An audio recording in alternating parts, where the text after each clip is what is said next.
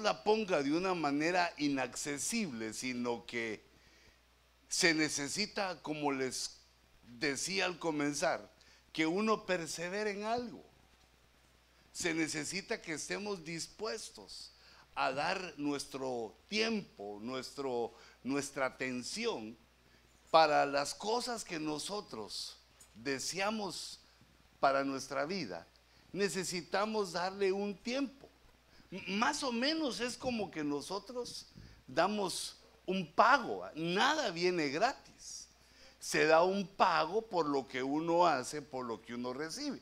No solo económico. No, no le estoy hablando solamente de la ofrenda, que es una bendición, sino que, eh, por ejemplo, para aprender se necesita tiempo.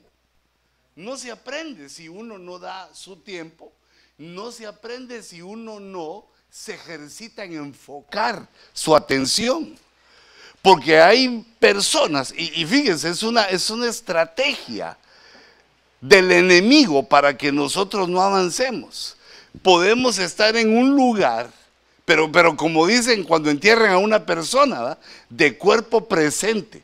Estás ahí respirando, y, pero tu mente está en otro lado, está en otra parte.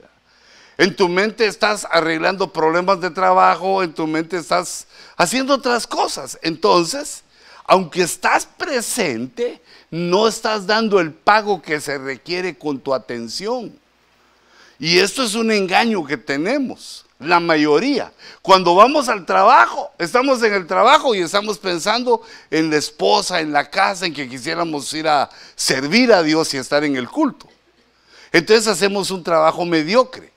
Cuando llegamos a la casa estamos pensando que el trabajo, que si no lo hacemos bien, nos van a correr y que qué vamos a hacer. Entonces estamos mediocres en la casa. Y cuando venimos al culto, estamos pensando pues en la señora, en la casa y en el trabajo. Tenemos que enfocar nuestra atención en lo que estamos haciendo. No podemos vivir en dos puntos a la vez. Hay que enfocarnos en lo que estamos haciendo, en el tiempo en que estamos viviendo, porque si no, no hacemos nada. Ni estamos aquí, ni estamos allá, como la India María, ni aquí, ni allá, ni por ningún lado, pero por ahí anda, pero no logran nada. Necesitamos enfocar nuestra atención en las cosas que queremos lograr, porque nuestra alma es poderosa, puede aprender, puede discernir, puede hacer un montón de trabajos profundos, mentales, de sabiduría, de entendimiento puede lograr grandes cosas, pero tenemos que entrenarla. Nada se puede obtener a la ligera. Se necesita un tiempo para hacer esto. Y entonces Dios dejó varias fuentes de inspiración para la sabiduría. Por ejemplo, hay sabiduría humana. El hombre en sus pensamientos eh, procura hacer cosas grandes, cosas y lo logra.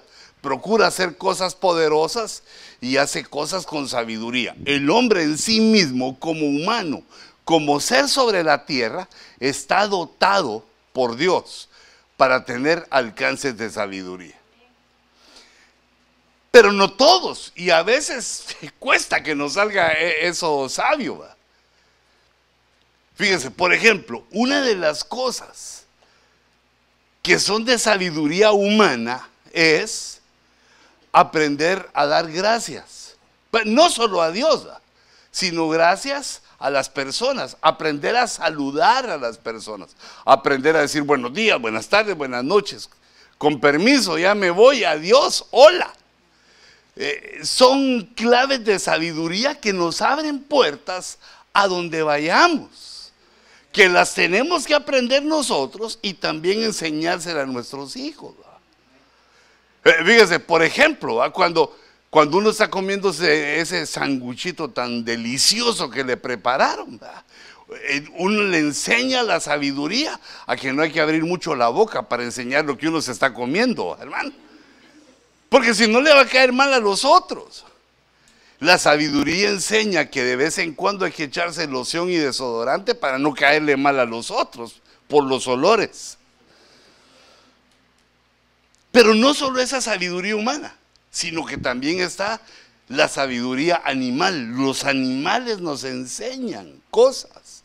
aunque ellos actúan por instinto, nos enseñan cosas. La mente del hombre puede ver cómo actúan, ver cómo hacen y recibir una enseñanza. Fíjense, por ejemplo, el pelícano es un ave que da una enseñanza tan tremenda. ¿Sabe cuál es el pelícano? Aquel que tiene un pico bien grande y un buchote, ahí, ahí, le caen los pescados. Eh, es un animal que no es hermoso, no es para tenerlo en, una jaula como que fuera canario. Canta mal, es grandote y, y torpe el caminar, pero tiene una característica tremenda, tiene una, una enseñanza maternal tremenda. Cuando los pelícanos están en problemas y no hay alimento, la mamá pelícano, con ese picote que tiene, se hiere el pecho con su pico y le pone el pecho a sus pichoncitos para que le chupen y se alimenten de su sangre. Imagínense, y como diciendo, muere por sus crías, muere por sus pichones. Entonces el hombre mira esa acción, pero ¿quién le enseñó eso a la pelícana? A la mamá pelícano, ¿quién le enseñó eso? A que ella estuviera dispuesto a herirse, dispuesto. Me imagino que después que le chupan nosotros le arde, le duele. Es una herida en su cuerpo y se hace varias, dependiendo del número de pichones para que todos chupen está dispuesta a dar su vida, la sangre de su vida, está dispuesta a dar su vida por sus hijos. Los hombres lo vemos y así como usted y yo decimos, wow, pero no wow de perro, porque ahora estamos en Estados Unidos, es wow, el, el wow gringo, de que wow. Aparte es el wow de au, ese que va con el... Bueno, pero usted ya sabe la traducción del wow, que es wow, wow. Con B así, wow se asombra uno. ¿Cómo es que un animal está dispuesto a morir por sus crías? También los humanos así son. Pero de, vez en cuando sale alguna desalmada que no, no lo puede hacer así, pero la sabiduría nos enseña, los animales nos enseñan y también hay una sabiduría diabólica.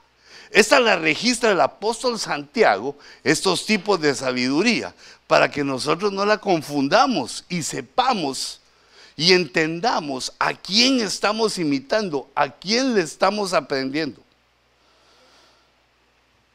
Porque al final de cuentas es sabiduría. Si nos ponemos a analizar, también es sabiduría. Fíjese, por ejemplo, la sabiduría diabólica, un pensamiento de la sabiduría diabólica es que el fin justifica los medios.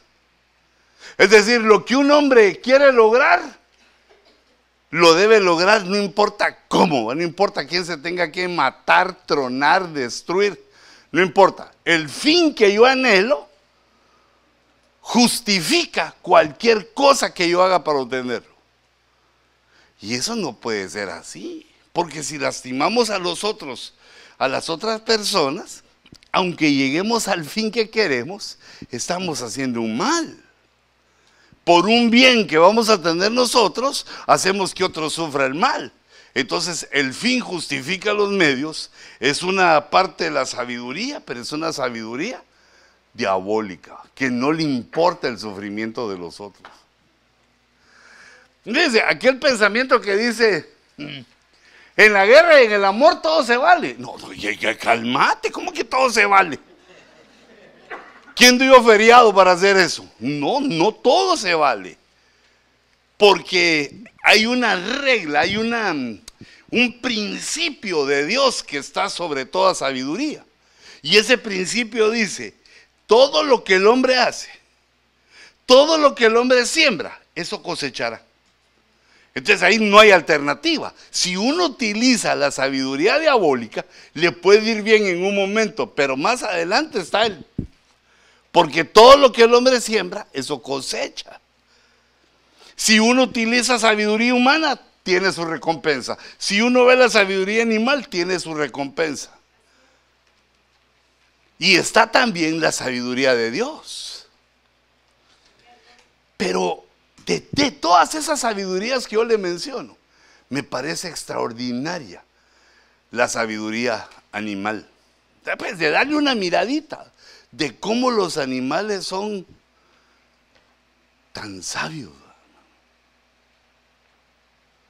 Ahora, esto no lo hago de mi propia inspiración, sino que se lo digo porque lo veo en la escritura.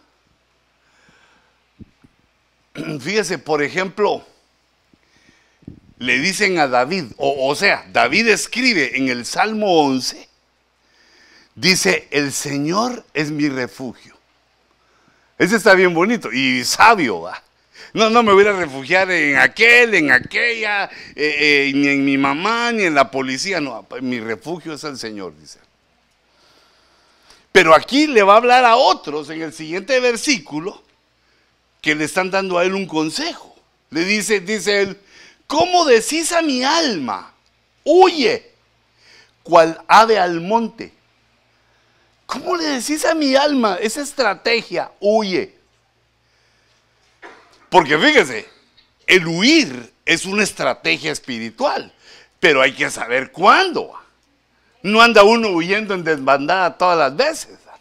Hay enemigos a los cuales no se les enfrenta. Y hay otros enemigos que sí. Uno tiene que aprender esas estrategias. Son estrategias de guerra, estrategias de sabiduría. Por ejemplo, los grandes guerreros, los grandes generales de, la historia, ellos dicen que uno nunca se debe enfrentar a un ejército que es más poderoso. Yo digo, qué sabiduría la de esos generales. Pero es obvio, si te enfrentas con uno más poderoso, te van a romper todo lo que se llama cara. Es obvio. Entonces los generales dicen, si ves que el enemigo es fuerte, eh, eh, repliégate. No, no lo enfrentes, no lo enfrentes. Búscale por un lado, búscale por otro, pero no lo enfrentes porque es más poderoso que tú. Entonces en la Biblia dice, por ejemplo, dice que a las pasiones sexuales hay que huirles. Ese es un ejército que es más poderoso que nosotros hay que huir. Aunque uno sea joven o viejito, a ese enemigo no se le enfrenta. Y como dice la Biblia, huye de las pasiones juveniles. Quiere decir que ese enemigo es más fuerte. Hay que agarrarlo de, de flanco, de ladito. De frente no, porque nos gana. Pero no de todos. No de todos hay que huir, no hay que ser un cristiano eh, que huye de todos los, porque eso sería cobardía. Hay momentos en estrategia que hay que permanecer en su puesto. Dice, el que está firme, mire que no caiga. No, no, es que eso, es tremendo. Para, es la sabiduría para ser un buen soldado. Fíjese, fíjese esta sabiduría. Dice, si el espíritu del príncipe se levanta contra ti, no abandones tu puesto. Ah, fíjese, ahí está haciendo una, una referencia a los ministros. Si el pastor amanece enojado y te cuadra, eso es si el espíritu del príncipe se pone contra ti. Si el pastor le amanece la cachucha viendo para atrás, si el pastor algo le pasó y no sabiendo quién se las debe, sino quién se las paga, y apareciste tú en el camino y te cacheteó, no abandones tu puesto, no seas débil, ahí no se huye. No, pero yo sé que le mando lo, Yo también, todos los pastores, de, repente uno se pone bravo. ¿O a usted no le pasa? ¿No le pasa? Que de repente su esposa se le quede viendo así con una sonrisa y usted está todo agrio, así como que... Le hacen su guacamolito, su carnita, todo, y usted ni gracias. Mm, mm, no hay cuchillo. Es decir, a veces uno le pasa eso. Uno tiene que saber, ¿qué, ¿qué, hago entonces? Si llegas a trabajar y tu jefe está bravo, no renuncies, no te vayas, no trabajes mal, no abandones tu puesto. Ahora, hermano, si un enemigo te cruza la pierna y tiene minifalda, ahí sí sale disparado. Ahí sí no, no sos cobarde, sino saca de la, saca tu billetera y mira la foto de tu esposa, así, mm, dale un beso. Pues yo miro que el beso es bueno porque miro que Messi hace así. ¿qué, qué estará besando el Messi ahí? Digo yo. Ah. Pero si él quiere a su camisola, ¿cómo no vamos a querer nosotros a nuestra mujer, hermano, y a nuestros hijos? Entonces uno debe pensar, me le quito a esta condenada, a esa condenada tentación. Ay, sabiduría, entendimiento, eso no se puede tener de la noche a la mañana. Entonces fíjense que aquí le están diciendo a David, hey, qué problema tan tremendo tenés, huí huí, escapá, andate, no lo enfrentes. Y entonces él dice, pero si Jehová es mi refugio, ¿cómo le decís a mi alma? Quiere decir que en el cuerpo no podía escapar. ¿Cómo le decís a mi alma que huya cual ave al monte? Quiere decir que en una figura el alma del hombre es como un ave que puede volar en los cielos espirituales. No, no va a creer que como Superman, no va a creer que va a andar usted como pájaro. Uno puede volar si ven avión. No se va a andar tirando el segundo piso a ver si vuela o no, porque de una vez le digo que eso no. Sabiduría es que si usted se tira de un lugar, se va a romper todo lo que. Si cae de cabeza, le quedan bien los pies, vamos. Pero si cae de pies, se los va a lastimar. Eh, es decir, eso lo sabe uno, pero miren lo que está diciendo David. No me hagas huir porque ese es un enemigo que no debe huir. No, no debo de huir. Pero el, el alma sabe volar.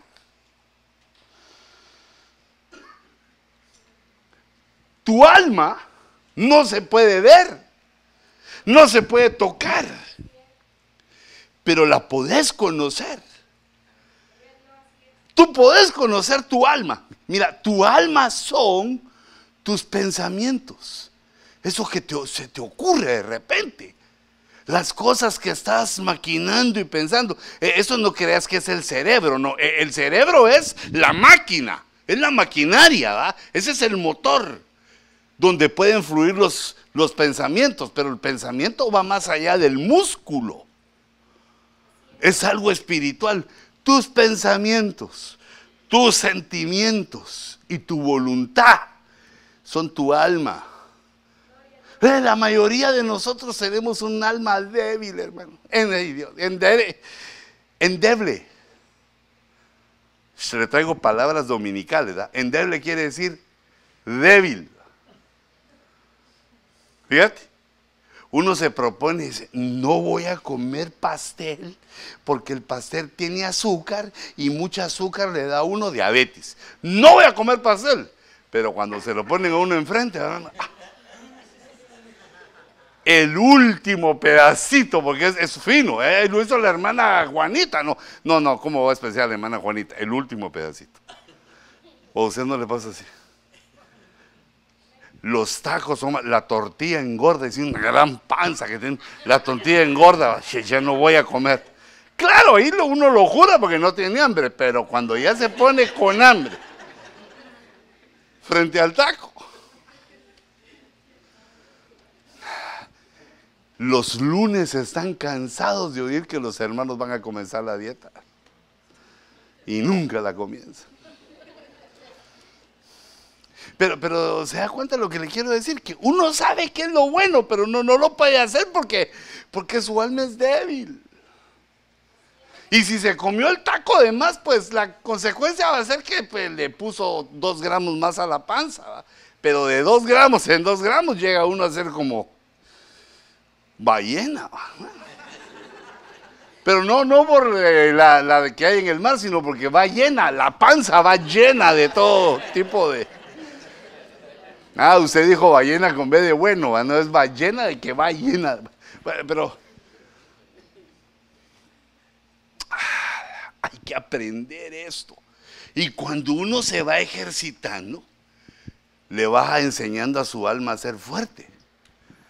Hay cosas que aunque nuestra alma sea débil, se fortalece en ello.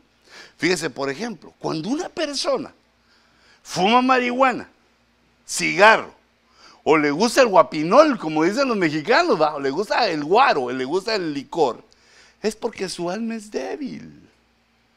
No es que quiera ser un borracho o un marihuano. Lo que pasa es que su alma es débil y cuando siente la influencia de esa cosa o cuando la mira, anhela de estar influenciado y entonces cae en eso. Pero yo, quiero que usted lo comprenda porque si no uno desprecia a la gente y no se da cuenta que podríamos ser nosotros, pero reprendo al diablo, pero todos somos débiles, debemos ir entrenando nuestra alma para ser fuertes. Porque si no, cualquier cosa, y, y cómo decís a mi alma que vuele, como que se vaya al monte. El monte tipifica en este caso una altura. Puede ser el guardián de tus problemas, tu orgullo. Orgulloso. Que no le digan, que no le cuenten, porque a lo mejor le mienten. Yo no le pido chamarras al frío, ni hamburguesas al hambre. Yo puedo solo, mis manos y mi trabajo. No, hombre, en cualquier momento te enfermas, ya no puedes trabajar y le tenés que pedir hamburguesas al hambre y chamarra al frío, porque todos somos necesitados. Todos somos necesitados. La vida es un ejercitar a nuestra alma para entender hasta dónde puede llegar nuestra fuerza y lo débiles que somos. Pero una de las cosas que me impresionan aquí es que el alma vuela. Huye cual ave al monte. El alma vuela. Y entonces, eh, siguiendo la Biblia, hay cosas que lo hacen a uno elevarse. Fíjense, por ejemplo, dice el Salmo 77, mi voz se eleva a Dios y Él me oirá. Cuando nosotros estamos cantando, cuando nosotros estamos adorando, cuando le estamos hablando al Señor, pareciera que la voz solo se queda aquí entre nosotros, se oye nuestra voz. Pero ahí dice el Salmo 77 que la voz se eleva. Como nuestra alma es como ave, y cuando uno está hablando, está funcionando la lengua, los pulmones, la tráquea, todo el aparato respiratorio. Pero el que está dando la idea de lo que se dice es el alma, lo de adentro. El ser interior que tenemos es el que da el pensamiento para que nuestra lengua hable, cante o se distraiga. O ande pensando en a Lola a medio servicio o a medio trabajo. ¿Por qué cree usted que la mayoría de las veces un trabajador se lastima en el trabajo?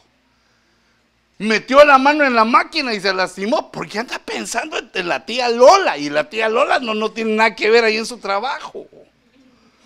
Él tendría que estar poniendo la atención a la máquina porque la máquina está haciendo y si mete la mano en el punto le da a él. Sí, ahí si uno no pone atención, se hiere.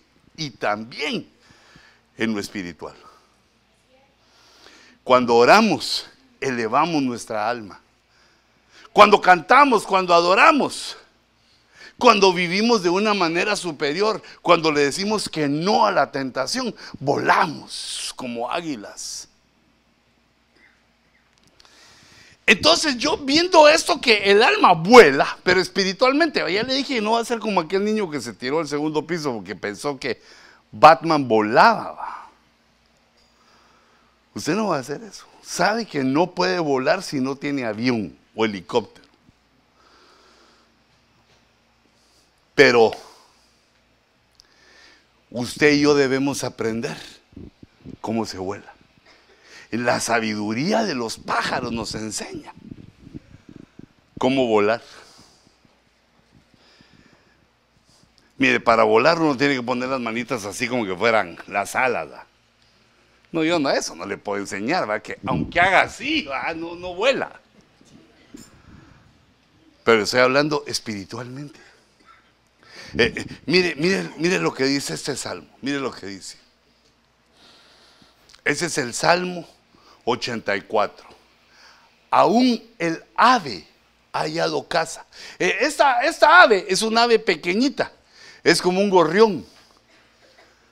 ¿Ha, visto usted los gorrioncitos? Son así, bien chiquititos, parecen ratitas del aire, ratas del aire. Y fíjense que son tan chiquitos, pero no le tienen miedo al hombre. Fíjense que yo he estado en restaurantes así, que he estado pues comiéndome sanguchito o algo, tomando un café, y los pajaritos andan ahí volando. Mire, son tan chiquitos que ni siquiera caminan, sino que unos pasitos así, andan así, brincan, brincan. Son tan chiquitos que uno dice, pues esos ni en ceviche se los puede comer uno porque no tienen carne, ¿va? Es una bolita así, de que no, no son comestibles y andan por ahí. Ah, no, no le tienen miedo al hombre. E, es más, yo creo que viven entre nosotros. Porque como que nosotros los defendemos. Dice la, enciclopedia que ellos tienen varios enemigos. La serpiente, las ratas y los gatos. Digo yo, pero un pajarito de esos, cualquiera, no tienen defensa. No tienen fuerza para defenderse de nada son los más débiles de la naturaleza. Pero fíjese cómo dice el Salmo, dice, aún el ave, es decir, hasta el gorrioncito que es el más débil, ha hallado casa. Eso quiere decir que éste vuela buscando su hogar, buscando su casa.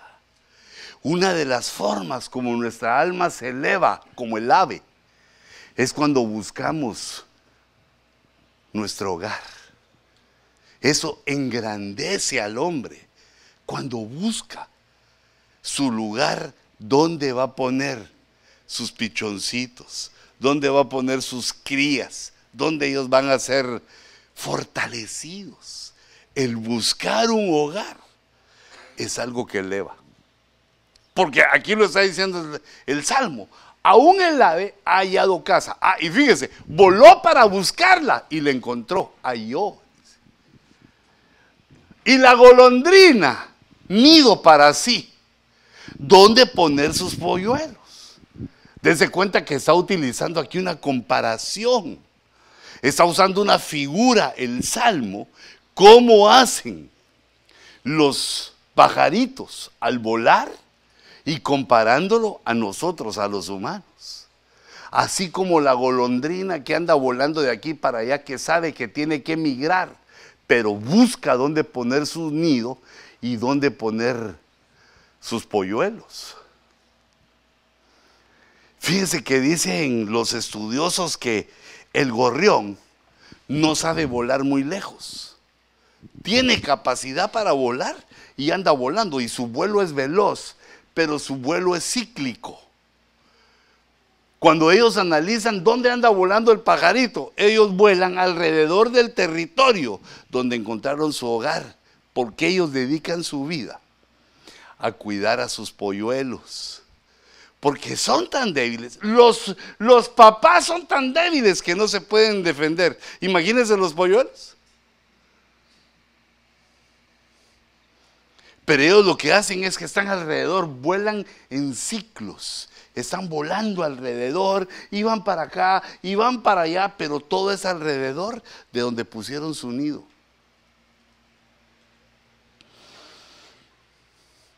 Y ellos saben que si ponen su nido en el lugar equivocado, toda su unidad va a ser destruida. Entonces dice el Salmo, que el lugar donde ellos vuelan son los altares de Jehová. ¿Dónde puso el gorrión su casa? ¿A dónde fue volando? ¿Dónde quiso él poner a sus polluelos cerca? En tus altares, oh Jehová de los ejércitos. Yo pongo mi nido cerca de los altares donde se escucha la canción de Jehová, donde se escuchan los cantos de los sacerdotes, donde huele a sangre de cordero, donde huele a sangre de Cristo. O sea que eso quiere decir que usted cuando vuele como gorrión, tiene que traerse a sus gorrioncitos donde están los altares de Jehová. Aquí se los va a cuidar el rey. Aquí, miren, en medio ahí de la muchedumbre de niños que de repente uno se tira una patada, el otro se da un, le pegan un aruñón. Hay entre todos los escandalitos que hacen los chicos, ¿va? Que, pero recuérdense que son niños. Ahí Dios les está enseñando. Ahí Dios los está fortaleciendo. Eh, los está haciendo ser amigo. Así como tú tuviste tus amigazos en tu infancia.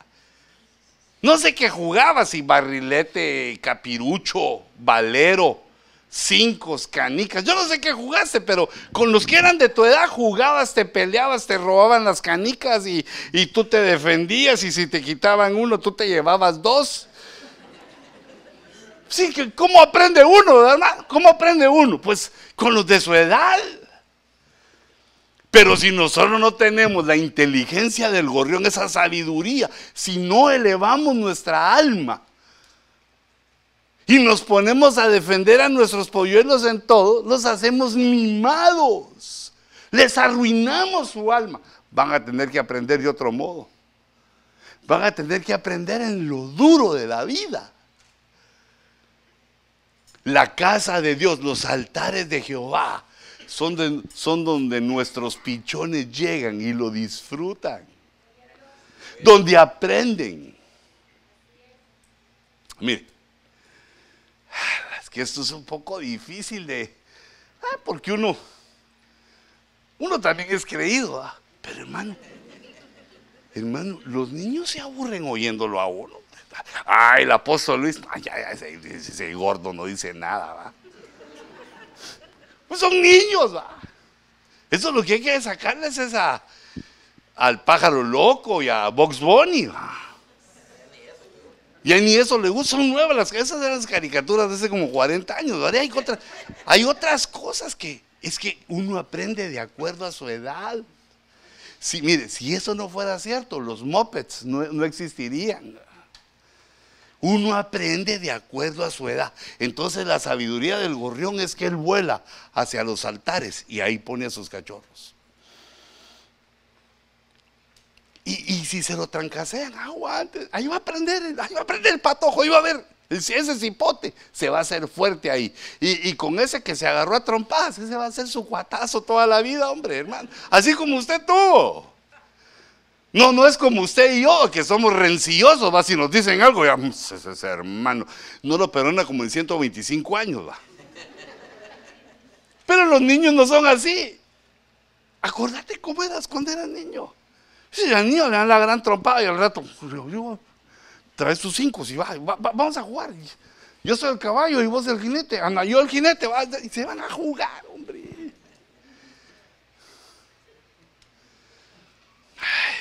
Pero a veces ya los latinos parecemos gringos. No, no, no, no me toquen a mi hijo. Ese se va a volver un, un siervo mimado. Miren, los papás somos para los bullies, ahí sí va. Los que andan molestando a nuestros hijos, ahí sí, cuando uno llega a la escuela, va. Aparece así, todos los niños lo miran a uno como que un gigante llegó. Y ahí sí el hijo se agarra a su papá así. Y se le queda viendo a todos los bullies así.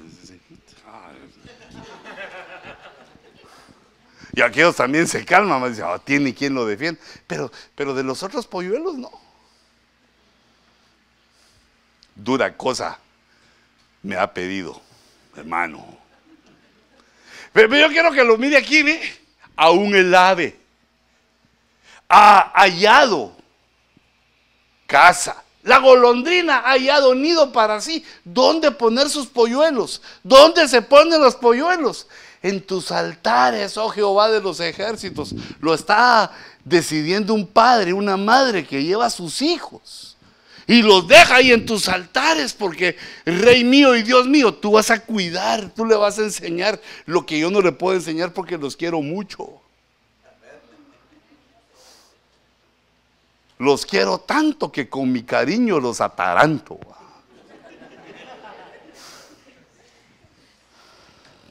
Entonces, seamos sabios. Por eso es que el gorrión vuela en ciclos.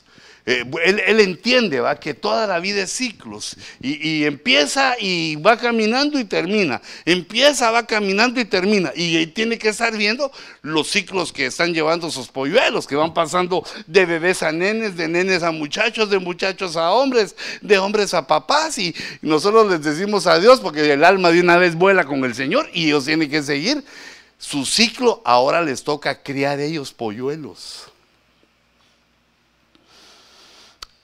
Mira, hermano, si tu papá te descuidó mucho, porque hay unos papás que ni siquiera le tomaban en cuenta a uno, aunque yo, creo que era otro, otro mundo donde vivió nuestra generación. Fíjate que yo, por ejemplo, a los 15 años llegaba la hora que yo, hey, ese no es ejemplo para ustedes, chicos, eso fue hace muchos años. Yo tenía 15 años y podía llegar a cualquier hora a mi casa. Andaba a la una en la mañana caminando en las calles allá de Guatemala. En la hermosa zona 5, donde, donde, dicen que es tremendo, pero iba ahí caminando tranquilo. Y llegaba a mi casa a la una y, eso sí, a mi papá no le gustaba. Y me decía así. Y yo también. Hasta que me dijo, bueno, ¿eso qué es? Andate, pues, haz lo que quieras, pues. Pero ya cuando me dijo así, ya no le sentí el mismo sabor. Ya quería llegar temprano en mi casa. Y uno hace lo contrario, lo que le piden. No, no te subas al árbol, mijo. Ahí va yo. Ah. Y ya cuando me resbalaba y me rompía toda la crisma, hija, le caía todo así. Te lo dije, no lo vuelvo a hacer, papá. Pero ya, eh, bueno, se entiende a veces de manera dolorosa.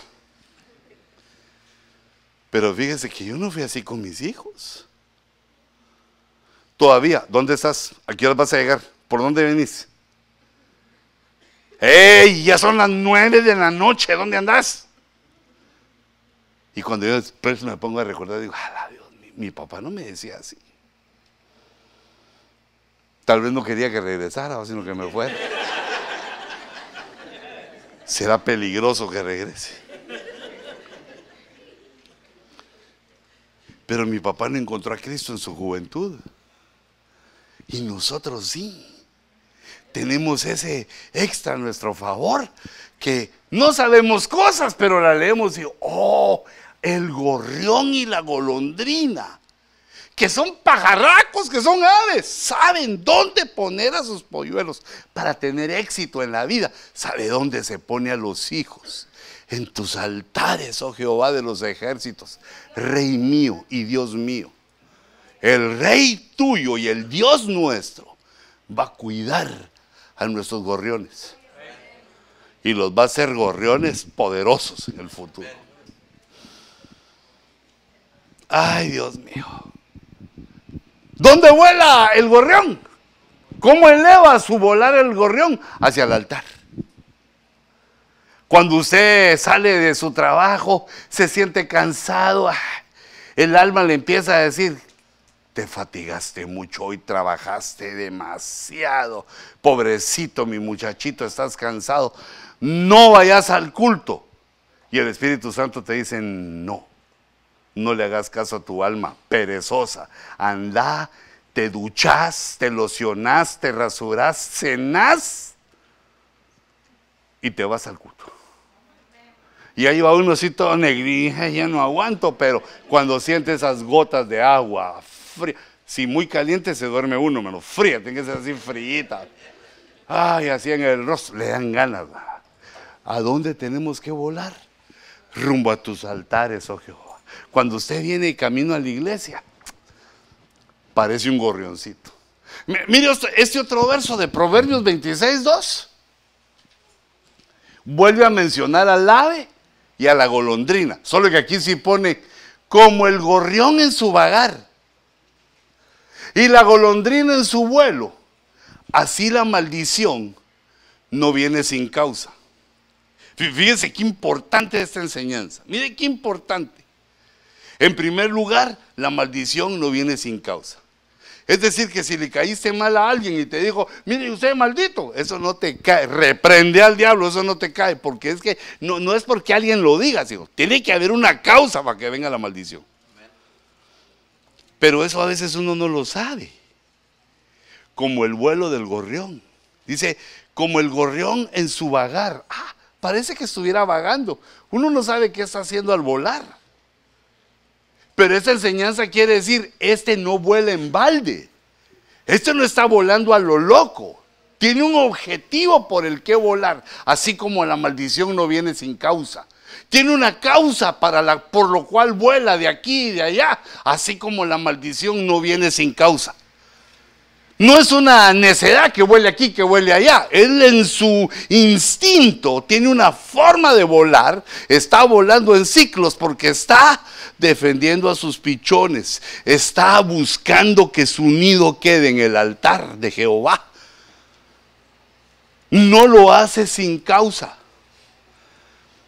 Esto te lo digo también por si alguien algún día te, deseó el mal o te tiró una maldición, porque hay gente que maldice, va. Hasta la maldición de la suegra le puede caer a uno. ¿va? Ay, usted es desgraciado que se llevó a mi hijo. Uy, me robó a mi hija. Usted y le tira a uno la maldición. Pues, que pase. ¿va? La maldición no viene sin causa. Amá a esa mujer. Honrala. Dale nietos a esa suegra. Y después te va a decir ella, mi hijo. Ni modo, cuando uno le quita a la nena se enojan, ¿verdad? Porque le han dado a alimentar cuántos años en la vida. Salen caro las hijas. Más que los hijos, porque los hijos lo que hay que cambiarle son tenis, en cambio a las nenas hay que cambiarle que eh, las faldas, que los peinados, que lo, todo hay que cambiarle. Si van a salir en una obra de, de, teatro, que sus alitas, si va a salir de mariposa, es un gasto. En cambio, el niño solo lo despeina uno y sale de, despeinado, ¿ah?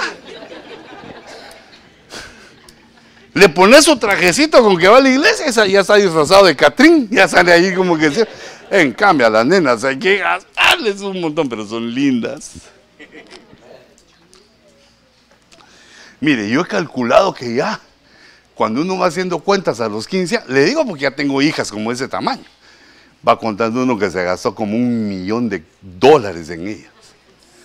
Y como dos millones de lágrimas. A dólar la lágrima ya valen tres millones las muchachitas. El cuidado que nosotros no le podemos dar.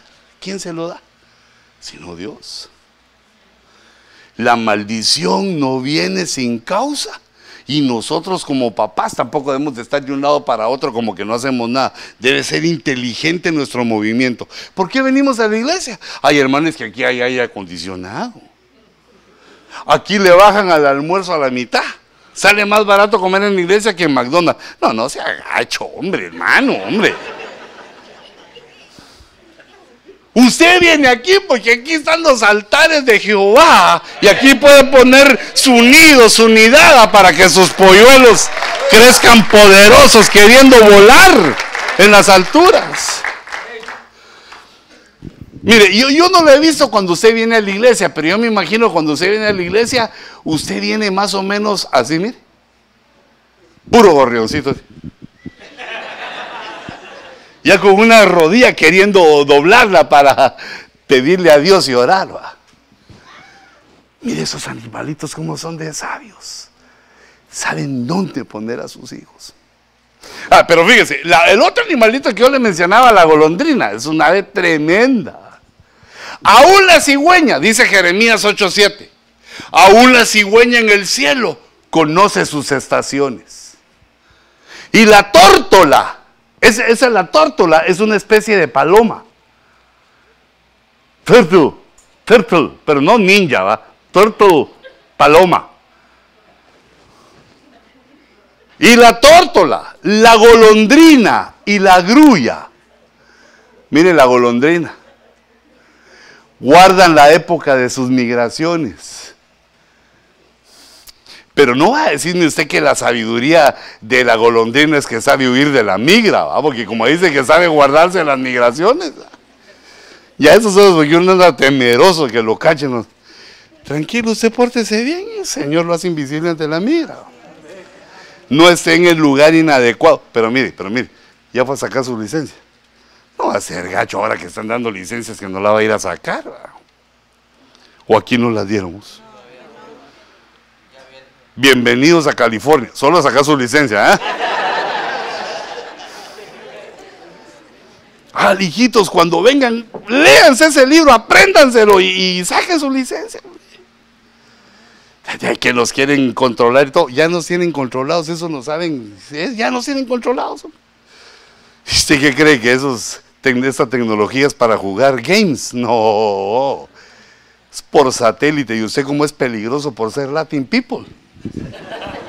Es muy peligroso usted para esa nación. Fíjese, sabe cómo cuidarse de la migra. Ah, no, ya le dije que ese no es el objetivo, sino que aquí dice que guarda sus migraciones. Es que nosotros cuando hablamos de la migración no es que andemos viendo quién nos persigue, sino que Dios nos dijo que nosotros somos seres migratorios, que estamos aquí para mientras, mientras tanto. Pero viene un día en que vamos a migrar con el Señor Jesucristo, vamos a volar hacia las nubes con Él y vamos a vivir para siempre con Él. Esa es la migración que sabe la paloma, eh, perdón, la golondrina.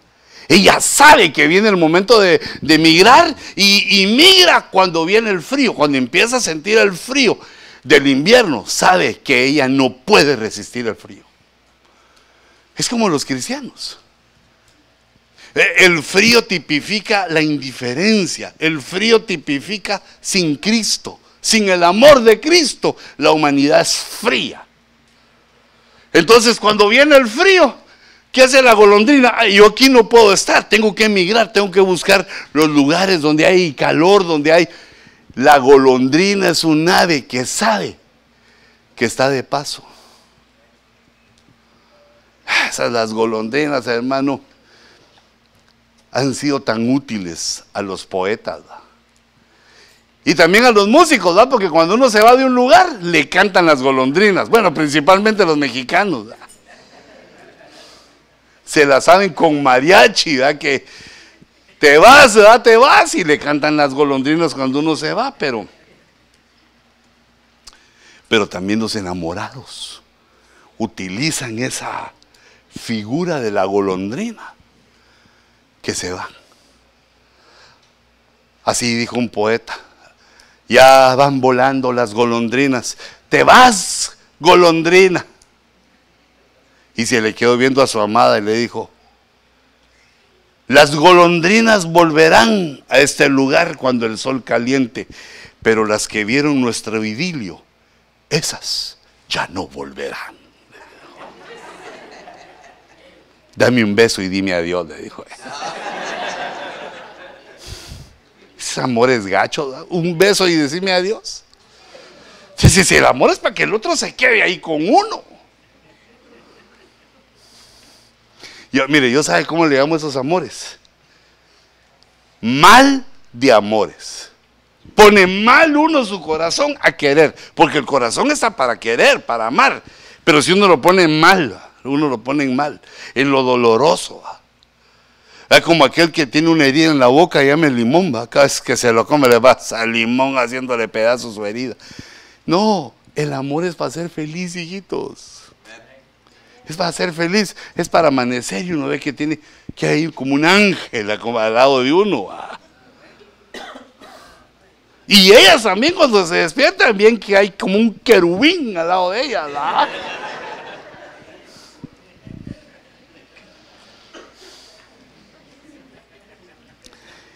¿Cuál es la sabiduría de la golondrina, hermanos? Que sabe que viene el tiempo de su migración. Pero, fíjese cómo termina Jeremías. Dice, pero mi pueblo no conoce la ordenanza del Señor. No conoce la orden del Señor. Y es que Dios nos ha dado una orden, que nos santifiquemos mientras estamos en la tierra, porque viene el día en que hay que emigrar. Viene el día en que la golondrina va a volar. Las golondrinas somos nosotros, nuestra alma va a volar como la golondrina cuando venga el frío. Dice, dice la escritura que a causa de la iniquidad, a causa del pecado tan constante de, la, de nuestra cultura, el amor se enfrió. A causa de la iniquidad, el amor de muchos se va a enfriar. Y cuando la golondrina empieza a sentir que viene ese frío, que ya no está el amor por Cristo, que ya no está el amor por su casa, ya no está el amor por eh, eh, la iglesia, ya no está el amor por el pastor. Es muy importante, hermano, que usted nos quiera un poquito, hombre.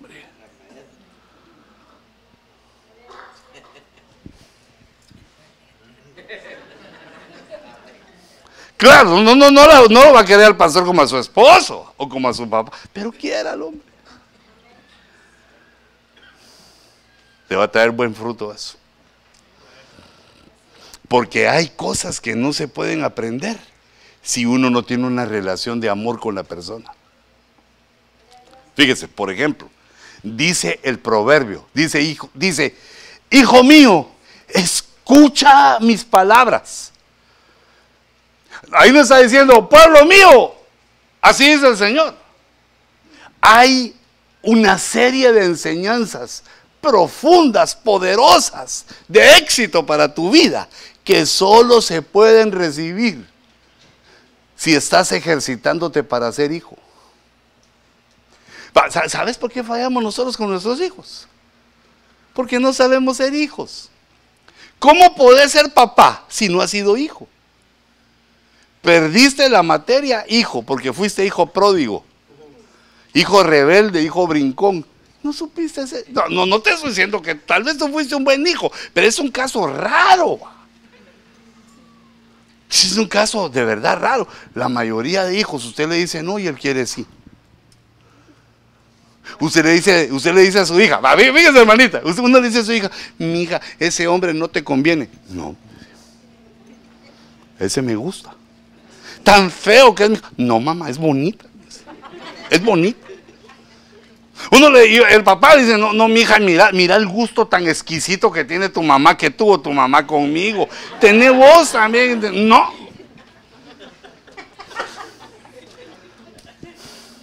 Porque ahí sí se rayaron las mamás, no me va a decir que no.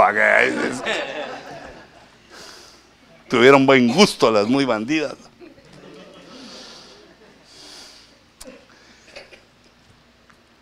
¿Qué será eso que tenemos los hijos?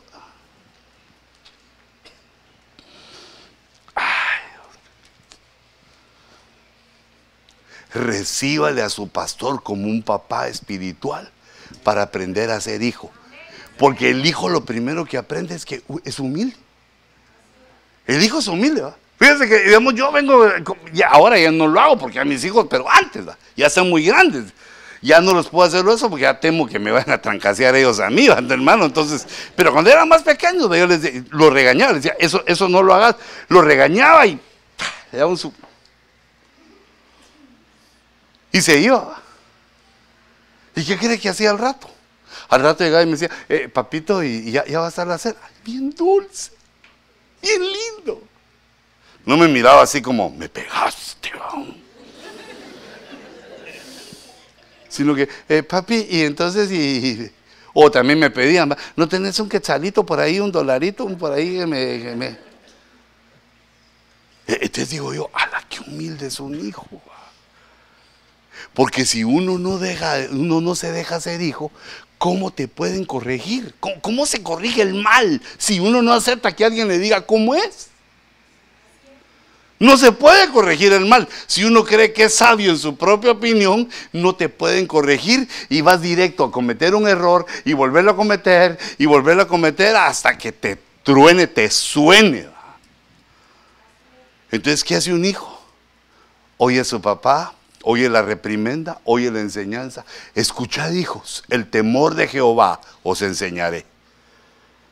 El temor de Jehová es algo que no se puede aprender si uno no es hijo. Entonces por eso le que yo todo esto que le estoy diciendo es porque tiene que querer o sea su pastor. Como un papá. Claro, pero no para decirle, papá, necesito 300 dólares para, para pagar mi renta. No, no, no. Ey, ese tiempo ya pasó, hermano, cuando nos daban. Ahora Dios te va a llenar tus manos para que tú lo hagas. Pero tú vas a tener un, un ministro que te diga, no, te enseñaron mal. La Biblia dice esto, mira, y te da una, te da una enseñanza de hijo. Y sí, estoy mal, sí, estoy haciendo esto mal, estoy haciendo esto equivocado. Lo voy a corregir. Cuando uno aprende a ser hijo, empieza a ser un gran padre. Mientras uno no ha sabido ser hijo, no puede ser papá, aunque le diga cosas a los hijos y los hijos se ponen así como... Y eso se ve lo vemos entre nosotros en la cobertura. ¿Por qué existe cobertura? ¿Por qué existe un ministro que cubre a otro y uno que sabe más que otro y uno que es, más viejo que, bueno, mejor ese, eso obviémoslo, eso no, es más sabio que otro? Pues ese se necesita. Se necesita que haya alguien que ya pasó por ahí y te diga, ahí hay un hoyote abrí bien los ojos y cerrar la boca, porque a veces uno abre la boca y cierra los ojos y se da el trancazo.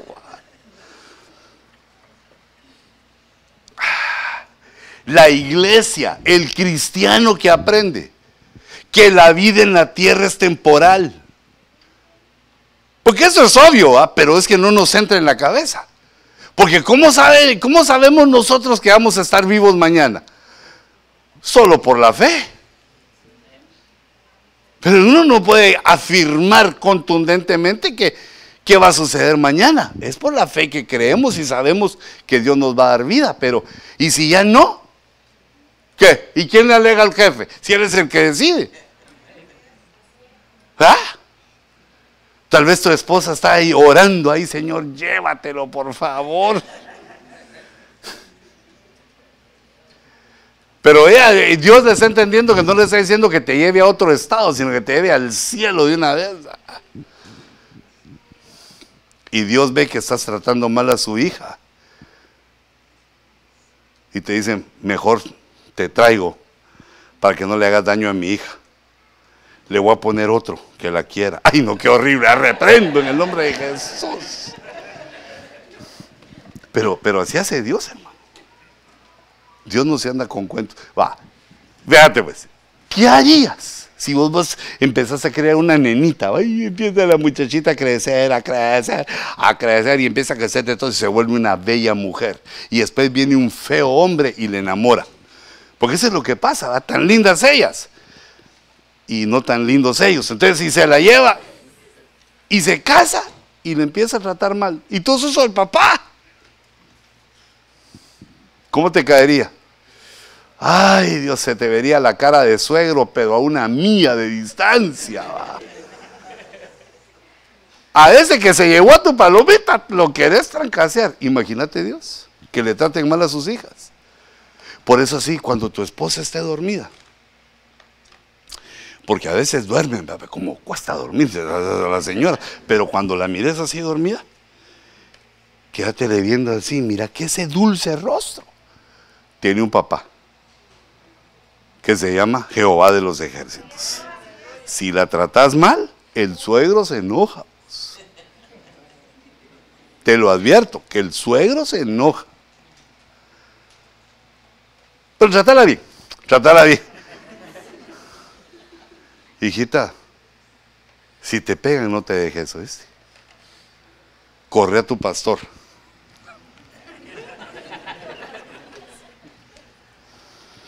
No, no se vale pegarle a una mujer, vamos. Mira, yo lo que le digo a los hermanos allá en Los Ángeles es, mira, cuando vos estés bravo, que te den ganas de trancar, porque también a veces lo enojan a uno, yo no estoy diciendo que eso no, es que a veces le sacan calor a uno esas señoras, pero si te pones bravo, si te dan ganas, lo que tenés que hacer es salir a la calle y buscate un, uno que se parezca a Tyson, ¿verdad? que tenga cara de malo, ¿va? Si es de piel oscura, mejor, va, porque los negribiris dan miedo solo de verlos así. De, No, pero no es que sea racista, sino que lo que pasa es que bien.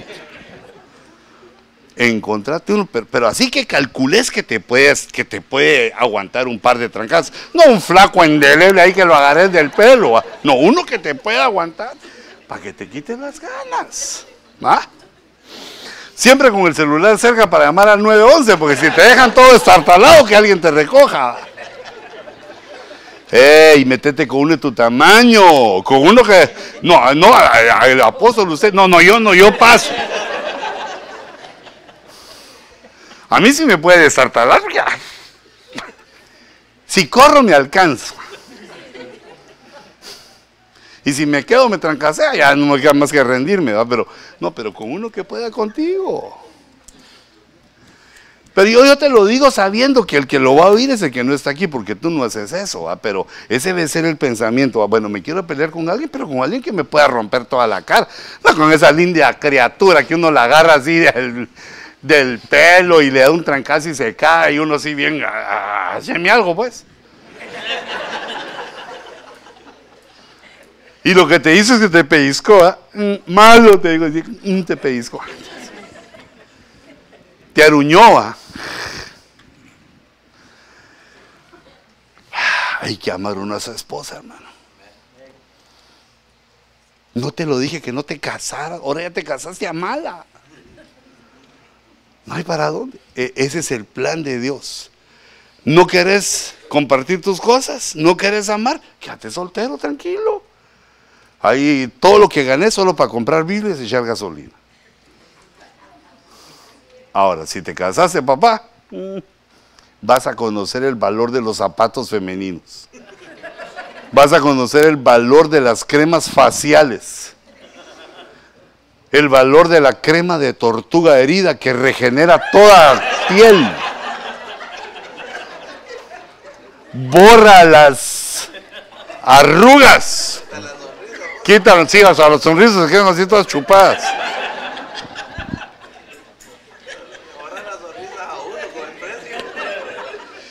A la voz uno, uno, nunca se compró ni una crema, uno es tostado porque uno nunca se compró una crema. Y cuando se casa, mira uno que es el montón de cremas, pero hasta aparece torero, así que le hace así, le tapa.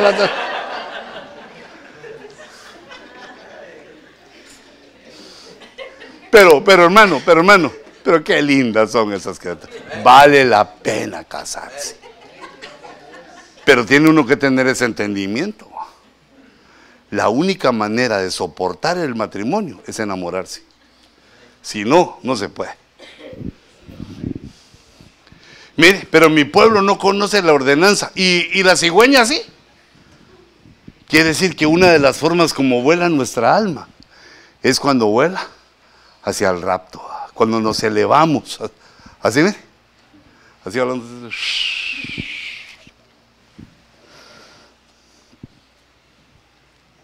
¿Por qué decís a mi alma que vuele hacia el monte? No, hacia el orgullo no voy a volar. Voy a volar con la sabiduría de los pájaros. Voy a volar hacia el rapto. Voy a volar hacia los altares de Jehová, donde voy a poner el nido de mis pichones. Pero fíjense esta ave. Cuando os acostáis en los apriscos, ahí le está hablando a, gente. Los apriscos son los lugares donde descansan las ovejas, donde descansan los rebaños. Y como nosotros, Dios nos ve como ovejas. ¿Usted sabe por qué Dios nos ve como ovejas? Porque solo pidiéndole cosas. Señor, fortaleceme purifícame, prospérame. Todo me, pues me, por oveja. Entonces aquí dice, cuando os acostáis, cuando uno reposa, la casa de Dios es para reposar. Ya sé que, ya que tenés peligro de que, a saber qué cosas estás viviendo, de que te dejen sin trabajo, eh, tenés el peligro de que eh, sufras la visita de tu suegra.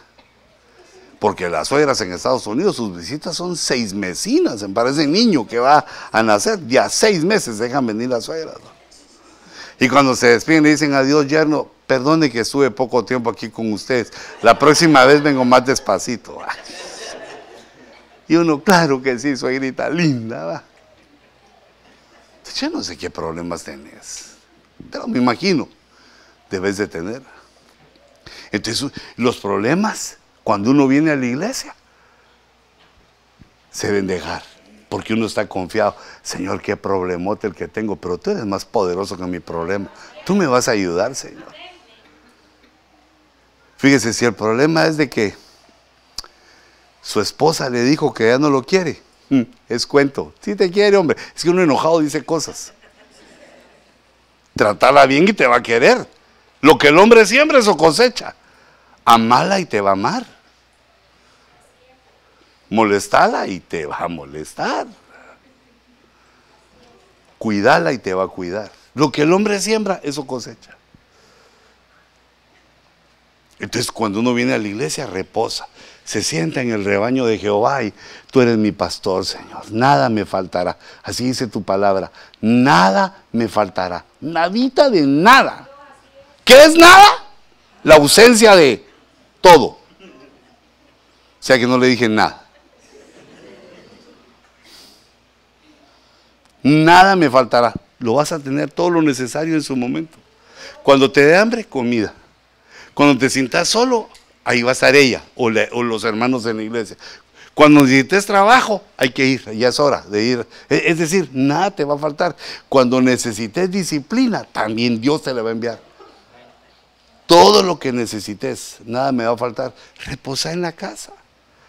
No estés pensando cómo voy a resolver mis problemas. Que... No, aquí es de oír la palabra, aquí es de que pongas tu mente en esto.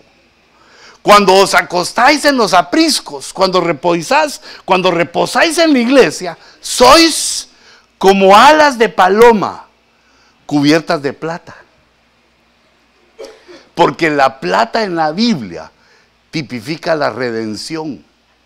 El alma redimida puede volar a las alturas, puede elevarse en los cielos de Jehová, en sus pensamientos, en sus sentimientos, teniendo sentimientos elevados, no de, no de orgullo, no de egoísmo, no sentimientos de venganza, sentimientos elevados de perdón, de amistad, de compañerismo, pensamientos que lo elevan a uno sentimientos que te elevan, no quererte vengar, sino perdonar, aunque no te perdonen a ti, pero tú sí quieres perdonar. Te salen, como estás redimido, te salen alas de plata. Pues fíjese que yo ya hace años, eso no lo debí decir porque quemo a la hermana Cútida, pero ya hace años cumplí o ella cumplió 25 años de casada conmigo. Porque yo creo que ella las tiene más duros, fíjate. Creo yo, pues. Y ahorita que empiezo a peinar canas me doy cuenta de que mm, la mujer sí la lleva un poco más dura que nosotros. Fíjate, tienen hijos, un montón de hijos. Pero nosotros las queremos como quinceañeras, vamos, flacas y sin arrugas, vamos. Y a seis muchachos ha tenido la señora y, mi hija, te estás engordando, te estás enflaqueciendo. Yo te quiero como cuando te conocí. ¿Cómo se va a mantener la pobre señora así? Y con las penas que dan los hijos también. Pero fíjense, cuando cumplimos 25 años de casado, yo noté que eran, así dicen en el mundo, ¿va? Eran las bodas de plata. Y entonces yo me fui a investigar la plata. Y la plata es un metal purificador. Fíjate qué interesante. En ese tiempo leí que se estaba haciendo una tecnología con el aire acondicionado, en que se ponían moléculas de plata. Pero fíjese, eso estoy hablando de átomos, ¿verdad? Porque la plata es cara. Átomos de plata se ponían en los aires centrales de los edificios, para que cuando empezara a circular el aire en los edificios, llevaran esas moléculas de plata porque bacteria que miran, se la echan. Virus, Todo lo que encuentran las moléculas de plata que andan en el ambiente, lo matan, matan a las enfermedades. Son purificadoras. Y eso quiere decir que el vuelo de la paloma, la paloma es figura del Espíritu Santo. El vuelo de la paloma es para buscar nuestra purificación. Por eso dice, son como alas de plata. Y una de las cosas que nos purifica es el sufrimiento. ¿Te has dado cuenta cómo cambia nuestro corazón cuando estamos sufridos? Mira, cuando uno está sufrido, solo oye una canción de Jehová y empieza a sentir un, gozo así como ganas de llorar, ¿verdad? Tal vez ni se sabe la canción, ¿verdad? Yo estoy contento porque Dios me dio la vida, la vida eterna que hay Jesús. Ni, tal vez ni se la sabe, pero lo va oyendo y, ay, siente una cosa bien bonita. ¿A usted también le pasa? Yo pensé que solo a mí me pasaba. E, e, es como, son como maneras en que Dios nos purifica. Fíjese, si usted no sufre, llega a la iglesia, es así, mire. Así como que usted estuviera viendo al Real Madrid contra el Barcelona, así está usted. Y perdiendo, y viendo para el área femenina, ¿va? echándose sus cabezazos ahí para ver quién vino y qué ropa trajo. Si es dama, empieza a ver qué modelito trajo aquella. Ah, ese lo trajo el domingo antepasado. Quiere decir que solo tiene tres vestidos. ¡Qué gacha, Señor! Gracias, Padre, que no soy como ellas, porque yo tengo todo mi ajuar de vestidos ahí, desde que me casé hasta ahora. 20 años de ropa tengo ahí. Claro, alguna ya se deshace por los años, pero ahí la tengo.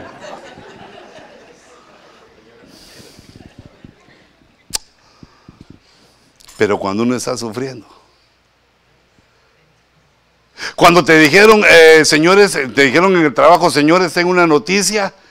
Eh, Vamos a tener que despedir a tres personas. El día de mañana vamos a decir sus nombres. Así que tres personas van a dejar de trabajar mañana con nosotros. Y hay cinco, y cinco trabajan en esa empresa. Y dices, ay, tres de cinco quiere decir que tenés pocas oportunidades de quedarte. Estás en la lista negra. ¿Cómo, ¿Cómo crees que viene esa persona que tiene ese? Empieza a pensar, ¿y cómo va a pagar la renta? ¿Y cómo hago para que a mis hijos se les quite el hambre? ¿Y cómo hago para que a mí se me quite el hambre? ¿Y cómo hago para que mi esposa no gaste, que parece de ocho cilindros?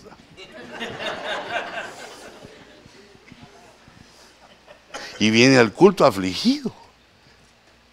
Y cuando empieza a oír, estoy confiando.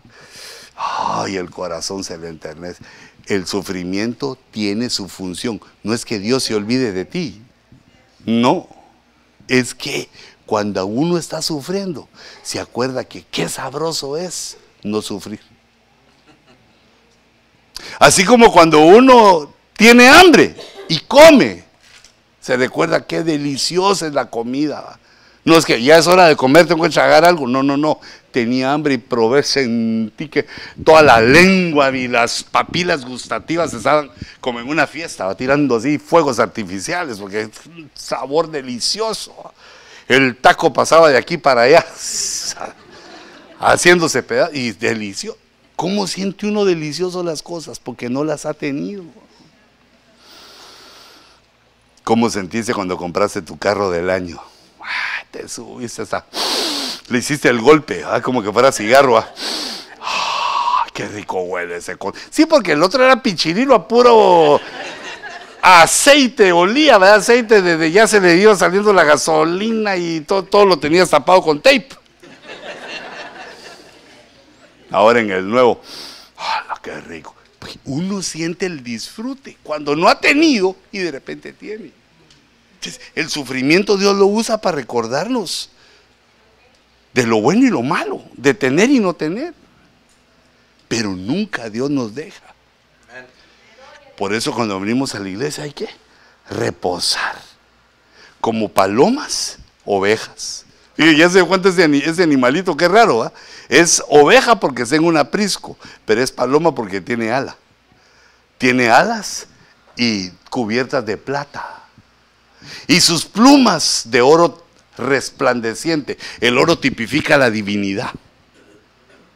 E, es decir, que con lo que uno vuela es con los pensamientos que tiene de Dios. Los pensamientos que ha recibido de la Biblia las promesas que uno sabe, los mandamientos, las, toda la palabra de Dios que ha entrado a tu mente se ha vuelto como plumas. Entonces volás con la palabra. Y todo lo puedo en Cristo que me fortalece. Te llegan a ofrecer un trabajo a tu empresa y nadie quiere porque es eh, mucha responsabilidad. Y te habla el Espíritu Santo y te dice, vos puedes aprender, yo te voy a ayudar. Solo repetí conmigo, todo lo puedo en Cristo que me fortalece. Decirles que sí. Y llega uno ahí, patroncito, yo manejo esa máquina. Y vos sabés, no, pero aprendo. ¿Cuántos años debes de manejar esa máquina?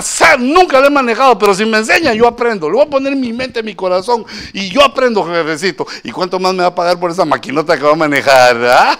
Porque cayendo el muerto y echando el llanto, ¿ah? de una vez que. Que te atrevas, hijito.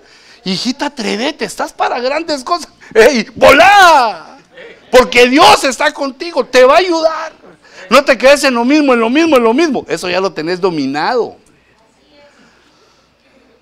Es como, ¿no ha visto usted los latinos cómo somos cuando venimos a Estados Unidos? Primero, ay, yo no quiero manejar. ¿Y por qué no quiere manejar? Es que el mecánico no puedo, eh, digo, el automático no puedo. Como allá por donde no, solo metiendo el clutch. Ay, no, es que aquí solo eh, eh, eso, hombre. Más fácil es. Como manejando carritos, si apachas caminas y apachas el otro se para. Más fácil. Ay, no, es que aquí hay freeway. ¿Y para quién crees que hicieron los freeways? ¿Para las vacas? ¿Para los tigres? Se es hecho para los humanos. Todo lo podemos dominar. Solo tenemos que saber cómo es y lo podemos dominar y dónde hay que meterle el cushion para que camine el carro y dónde hay que pararse un poquito para no romperse toda la... Lo podemos hacer, hijitos. No le tengas miedo ni al freeway, ni al policía, ni a nadie. Hacé lo que tenés que hacer y hacerlo bien. ¿Hay que manejar? Sí, pero ¿cuáles son las leyes? Un montón de hermanos allá en Los bueno, a mí también va, se los poncharon cuando fueron a hacer el examen de, conducir, porque hay que saber el librito. Fíjense que allá en mi tierra uno va y llega a una calle y si hay un alto, uno va frenandito así y si mire que no viene, ah, va, me voy. Sí, ese es allá, aquí no, aquí aunque no venga nada, te lo dice el librito. Parás y tenés que decir, One, two, three. Uno, dos, tres, no funciona. One, two, three. Ya, ahora ya me voy. Y, y, qué? No, es que en mi tierra, y aquí no te están preguntando qué se hace en tu tierra, qué hay que hacer aquí. Y lo podemos hacer, y todo lo podemos aprender, porque tenemos esa capacidad. Volá, que tu alma vuela, que aprende cosas que no sabías, haz cosas que no has hecho, crece, sé poderoso. Sé como las aves, la sabiduría de las aves. Dios te ha dado sus pensamientos para que no le temas a nada. Esas son las plumas de oro reluciente. Aquí le voy a poner, así mire, así es usted. ¿Eh? Pero ¿sabe qué es lo tremendo de la paloma? Que tiene eh, en su, eh, en toda su, como la hizo Dios, tiene un GPS. Sabe a dónde va. Esa no agarra para allá, saber que, no, no, no, se ubica. Dicen los estudiosos que puede sentir el magnetismo de la Tierra. Y entonces el magnetismo de la Tierra viene del norte. Entonces van sintiendo así. ¿Saben dónde es el norte? Ah, va, para allá, para allá es el norte. ¿Y dónde voy? Al este saben. Y eso quiere decir que el vuelo de la paloma nos enseña que tenemos que saber a dónde vamos, cuál es nuestro destino. A donde voles, ahí vas a caer. Si vas a volar al desierto, vas a llegar a estar bronceado, papá. Si vas a ir donde hay aguas, vas a vivir fresco. Tenés que ajustar tu GPS. El vuelo de la paloma es a un lugar específico. Y tu pastor lo que hace es que te regula el norte. El norte está hacia arriba. Vuela como palomas, cosas tremendas y poderosas. No vueles como abeja, que solo, solo por aquí anda. Si sube mucho, estalla.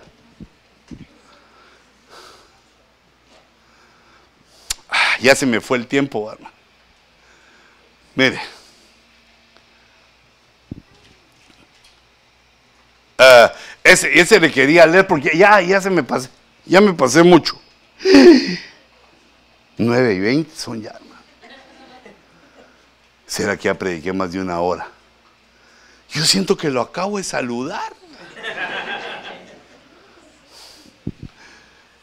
Mire, solo quiero, quiero que lea conmigo este Isaías 68. ¿Quiénes son estos que vuelan como nubes y como palomas a sus ventanas? ¿Quiénes son estos que vuelan como nubes? ¿Se ha dado cuenta usted cómo vuelan las nubes?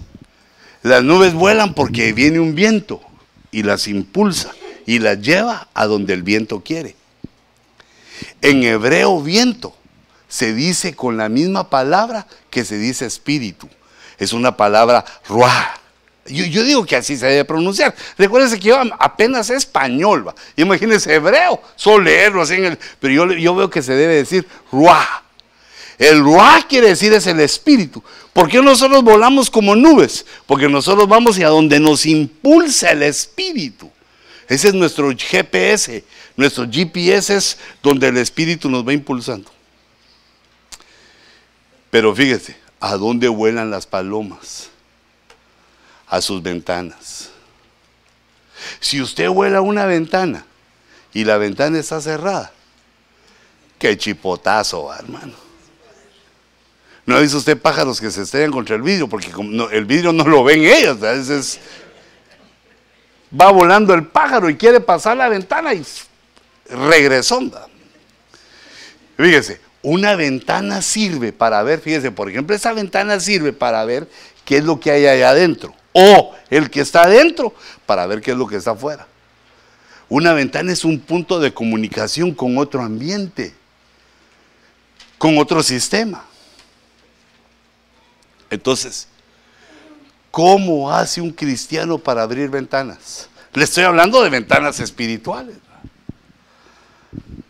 Ya recogimos la ofrenda, vamos. ¿Ya? Ah, va. Sí, pues no, no, no quiero que vayan a ser mal pensados. Miren, lo voy a poner aquí. Traed todo el diezmo al alfolí para que haya alimento en mi casa. Y ponedme ahora prueba en esto, dice Jehová de los ejércitos. Si no os abriré las ventanas del cielo. Hey, vas a volar como paloma, pero ten cuidado porque hay ventanas y tenés que ir a esas ventanas, pero esas no se abran sino con el diezmo. ¡Hala, qué tremendo es esto! Es un misterio esto. Porque fíjese, si usted se quedara con el diezmo, tendría más. ¿Ah? Porque se gasta 10% menos. ¿Y cómo sirve? Ah, uno dice, no, no me alcanza, dice uno. Si te alcanza, hombre, sé valiente, ten fe. El diezmo lo que provoca es prosperidad. Que ya no confías que es el dinero el que te da lo que necesitas, sino que es Dios que con menos te va a dar más. Pero yo, yo no ando recogiendo el diezmo, ni tampoco el pastor me pidió que les dijera nada, sino yo les quiero enseñar, porque como nuestra alma va a volar, pero si vas a volar, tenés que saber que vas a volar a ventanas. Las ventanas donde vamos a ver las cosas del cielo, las promesas de Dios, los tesoros de Dios, las riquezas que tiene para nosotros, las grandes cosas que tiene Dios. solo podemos verlas cuando volamos a las ventanas. Y si la ventana está cerrada, ¿cómo se abren las ventanas de los cielos? Traed todo el diezmo al alfolí para que haya alimento en mi casa, que no falte nada en la casa. Yo veo que no falta nada, gracias a Dios sé que ustedes son responsables, pero les quiero enseñar para qué es esto. Y ponerme ahora a prueba en esto. Solo en esto se puede poner a prueba a Dios. Si no os abriré las ventanas del cielo. Y derramaré para... Y, y, es además de. Se abren las ventanas. Y además, abundante bendición.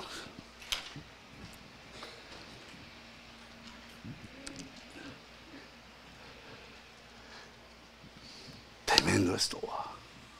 Hijito, como ya recogieron ofrenda, déjame que te aconseje. Eh, déjame, deja que te aconseje un viejo, ¿ah? Porque la vida nos engaña con sus perplejidades. Fíjate que, por ejemplo, hay, hay gente que se acerca a mí, sí me duele un poquito, para mí hago el loco. Hay gente que se acerca a mí y me dice, ¡ala, qué tremendo! ¡Qué navezota de apóstol la que tiene! Y digo, yo tiene razón, va. Pichirilo no es. Tiene razón, qué navezota. Y me empiezo a recordar de quién soy yo. Y digo, ¿por qué tengo esto yo? Si hay ir en bicicleta, puro viejito que hace en bicicleta. Eso sí, tendría un camote de lujo, hermano, pero.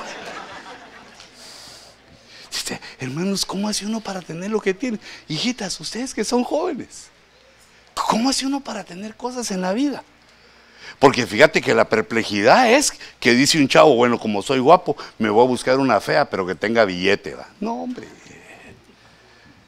Y la mujer dice, ah, me voy a buscar aunque sea un bueno para nada, pero que tenga billete, que mi herencia sea grande, que tenga buen testimonio. Tenga testimonio del año. ¿Cómo se llegan a tener cosas en la vida? Qué misterio. ¿va? Porque la cosa no es cómo comienza uno, sino cómo termina. Cuando uno está joven aguanta todo, está bajo el puente, podrías dormir un par de noches, ni, gripe te va a dar. No, pero ya un viejito se acuesta un rato en el puente y pulmonía, ya no amanece. Hijitos, la forma de prosperar no es que confíes en el hombre, ni en el hombre que es tu jefe o que algún hombre te va a dar la riqueza porque la logró. El que te va a bendecir es Dios. Mira, mi esposa lo dio, se los podría decir a ustedes. Yo vivía en una casa de lámina, hermano. Cuando era niño me asustaba, cuando ya les conté eso, cuando llovía se veía aquello que tronaba allá arriba. Y además entraban las goteras. Ah, pero yo porque mis papás fueran pobres no los dejé de amar, los amaba. Aunque no lo creas, yo fui tan joven y tan flaco como vos. Jugaba fútbol, aunque no lo creas. Iba a jugar con mis amigos fútbol y cuando me las pasaban, las paraban de pecho. Ahora ya no las puedo parar de pecho porque me operaron el corazón, ahora ya no puedo. Pero en aquel entonces las paraba de pecho y todo. Y cuando llegaba a mi casa, las grandes manchas de que, pues que como pasaban los desagües ahí, pues la bola caía donde caía, va. Y mi mamá, ay, ¿qué te hiciste? Te mandé limpio, patojo, condenado, me decía ella. Y yo pues llegaba sucio, manchado. Yo vivía en la zona 5, hermanos. Eh, hay, un, hay un hermano que canta un coro que dice, ¿qué sería de mí si no me hubieras alcanzado? ¡Ah! Eso uno se pone más viejo, más le pega, fíjate. Y si uno de verdad, ¿dónde estaría yo? La forma de prosperar es esa. A su tiempo Dios te va a dar lo que ni siquiera nunca has pensado. Fíjate que a mi esposa yo le caía mal, o espero que ya me haya perdonado, porque a mí me gustaban los carros así como para restaurar, va. Yo me encontraba un Mercedes Benz viejo y lo compraba y lo arreglaba y, y ahí con el mecánico cambiarle esto, no, ese alambre ya no existe, ya no lo hacen, ponele otro. Y ya cuando lo tenía restaurado, llegaba y le decía, con todo mi amor, y a mí me gustaban los restaurados para regalárselo a ella, pero ella quería del año, y yo solo podía darle el año que yo nací, que estaba un poco lejos del año que ella quería. Que, que uno no puede, hacer, solo que uno se vuelva saltabancos, va. Eso sí, si te cachan, la forma de prosperar es ponedme a prueba ahora en esto. No mires a las personas que tienen cuando tienen, sino que mira los que caminan hacia tener. Porque hay riqueza que uno tiene y se desaparece, se va. Es, es poco el tiempo que uno la disfruta. Pero cuando Dios te enriquece, nadie te lo quita. Siempre pienso en David,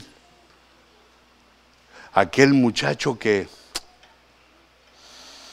su papá no lo quería mucho, lo tenía chambeando mientras sus otros hermanos descansaban en la casa.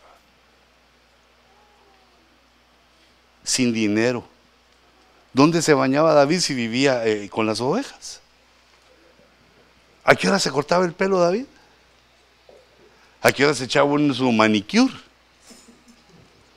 Era un hombre del campo, de las ovejas. Ese fue su principio. ¿Y qué hizo él? Te adoro, Jehová. Fue fiel en su juventud. Se puso a cantarle a Dios. Y pasan las décadas y después dice, esas son las últimas palabras de David, rey de Israel. Y dice, de mi tesoro particular he apartado. Y menciona una ofrenda que da al templo de millones. ¿Y a qué horas hizo billete este si era un pobre pastor? ¿Quién le dio eso? Las últimas palabras de David. Y se le queda viendo a su hijo, a Salomón, y le dice, mi hijo, sé hombre. Yo creo que Salomón se haber sentido un poco como que, papá, ¿qué pasó, papá? Tranquilo. Y le dijo, si seguís los mandamientos de Jehová, si los atesoras en tu corazón y todos los días de tu vida lo servís, Él no te dejará. Él va a estar contigo y te va a prosperar. Y eso que era próspero. Y te va a prosperar. Es decir, más y más. A Dios no se le acaba. Prosperemos juntos, hijitos, en la palabra, en conocimiento, en entendimiento, en amor, en lealtad para con tu pastor. Y prosperemos también en lo financiero. Porque grande es la obra que Dios ha puesto en nuestra mano. ¿Me dejas orar por ti? o lo volvemos vigilia. No, mejor oremos, oremos, oremos mejor. Cerra tus ojitos.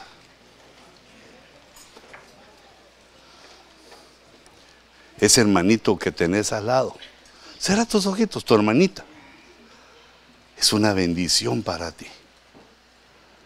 O tu esposa, tu familia, el que tengas al lado, es una bendición para ti. Padre, Gracias por este pueblo, Señor. Yo te ruego, Señor, que permitas que nuestra alma vuele, Señor, a los lugares celestes. Que vuelen nuestros pensamientos de fortaleza, de entendimiento. Que volemos a tu altar para que nuestros hijos permanezcan como polluelos en su nido a salvo.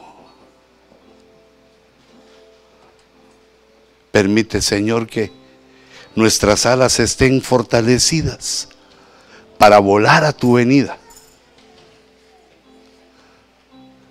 Y como la paloma sepamos cuál es nuestro destino.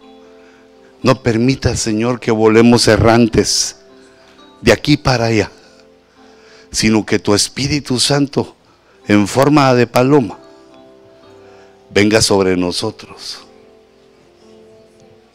y nos dirija y nos lleve a la paz, a la prosperidad, al amor, a la felicidad. Yo bendigo tus manos y tu trabajo. Hijito, Sé hombre. Con tus manos produce. Con tus manos esfuérzate. Y esas mismas manos productivas, levántala por las noches en los altares de Jehová presentándole a Dios tus obras, tus ofrendas.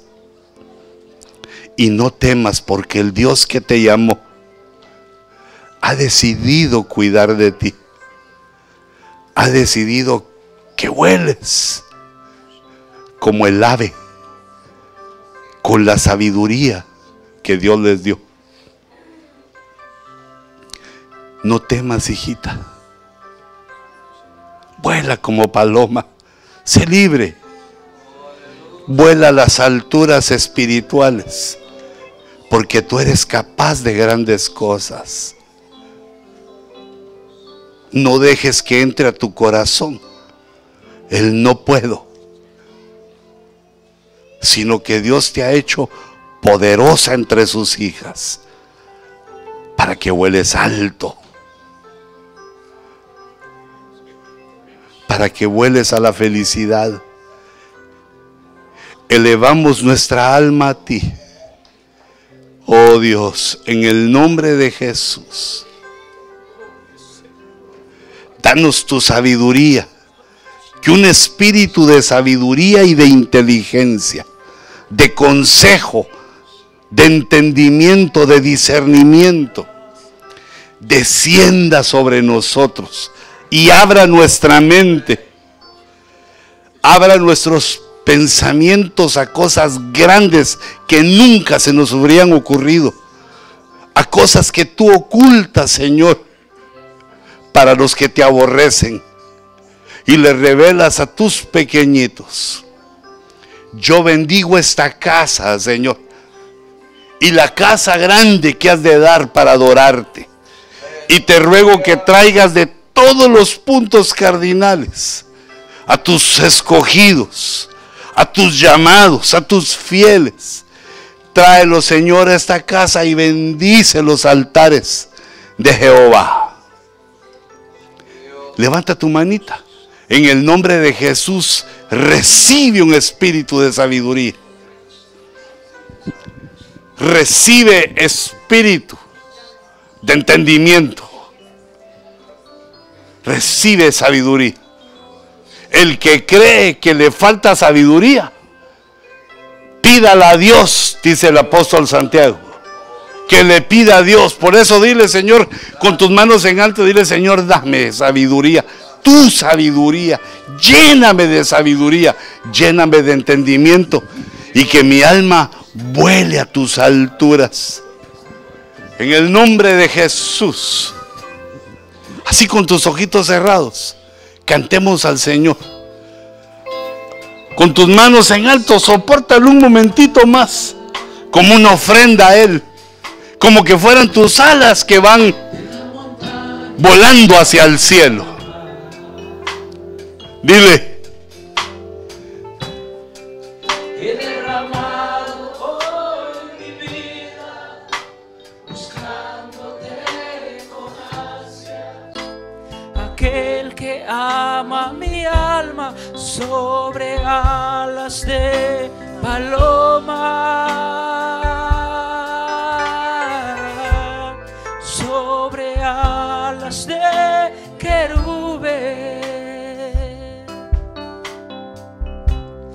Y cuéntale que le amo, que yo por él me muero por él me desespero sobre alas de paloma,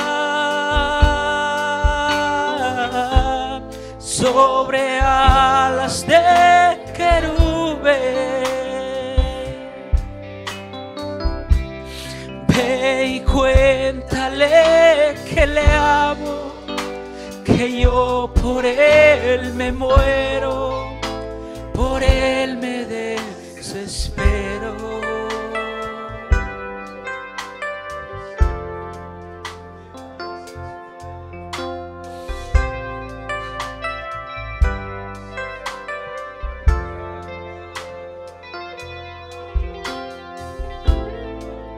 Quiero llamar su atención.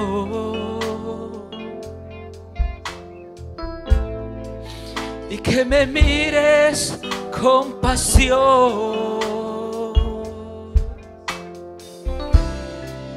He de correr hasta tus brazos y refugiarme en tu regazo.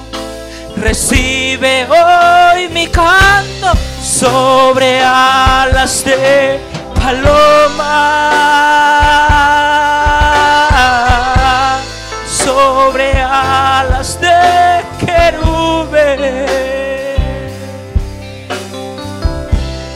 Ve y cuéntale que le amo, que yo por él me muero por él desespero sobre alas de paloma, sobre alas de querube. Ve y cuéntale que le amo, que yo por él